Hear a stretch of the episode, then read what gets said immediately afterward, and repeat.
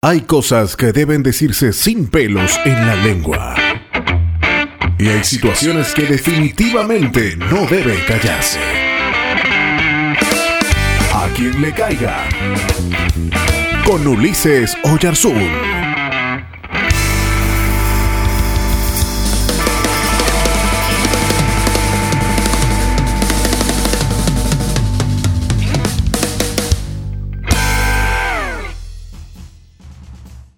Entonces respondiendo Juan dijo, Maestro, hemos visto a uno que echaba fuera demonios en tu nombre y se lo prohibimos porque no sigue con nosotros. Jesús le dijo, pero no se lo prohíban, porque el que no es contra nosotros, por nosotros es. Esto está en Lucas capítulo 9, versículo 49 y 50. Fíjense que la vida de Jesús no fue solo una vida de grandes verdades, sino también de grandes acciones. Según la predicación que tuvo el apóstol Pedro al centurión llamado Cornelio, él resume la vida de Jesús en esto. Dice, Él anduvo haciendo el bien, sanando a los oprimidos por el diablo, porque Dios estaba con Él, en el capítulo 10 del libro de Hechos. El relato que les acabo de comentar sobre los discípulos que no soportan a este que no es de sus filas, nos muestra a un exorcista que inspirado en la persona de Jesús se dedica también a ayudar a las personas liberando a los que sufrían el flagelo del mal. Solo que hay un problema. Este exorcista no pertenece al grupo de seguidores de Jesús. Los discípulos no soportan que otro realice obra de sanidad en el nombre de su maestro. Lo que el Evangelio al parecer muestra es que desde el comienzo del movimiento de Jesús, la iglesia ha tenido la tentación de convertirse en un grupo sectario, elitista, selectivo, exclusivo y excluyente.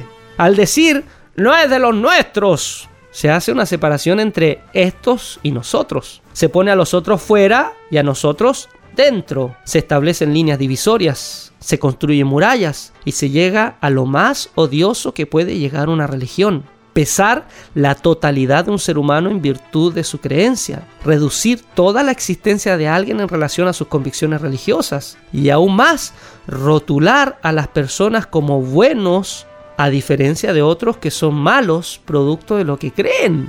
Jesús no es un ingenuo tampoco que promueve la unidad a cualquier precio. Él mismo en el Evangelio de Mateo capítulo 23 invita a sus discípulos a alejarse de la hipocresía religiosa de los fariseos. Pero aquí, ¿qué pasa? Tenemos un caso diferente. Un hombre que tomando el ejemplo de Jesús recorre posiblemente aldeas aliviando el dolor de personas atormentadas por el mal. Es un hombre que no siendo discípulo de Jesús hace el bien inspirado en la persona de Jesús.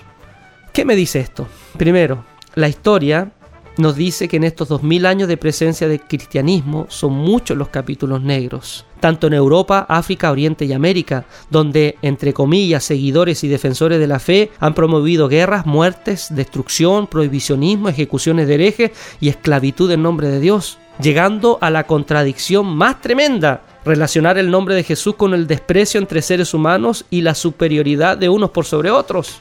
Pregunto, ¿No debiera el nombre de Jesús ser relacionado con el amor y el servicio mutuo de seres humanos que nos miramos desde el balcón de la humildad y el respeto?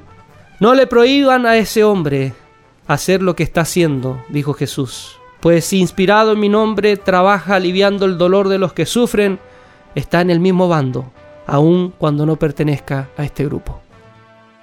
¿Todavía estás ahí? Si aún quieres más información sobre nosotros, visítanos en www.ulisesoyarzun.net o en Facebook, Twitter e Instagram. Hasta el próximo A quien le caiga. Te esperamos.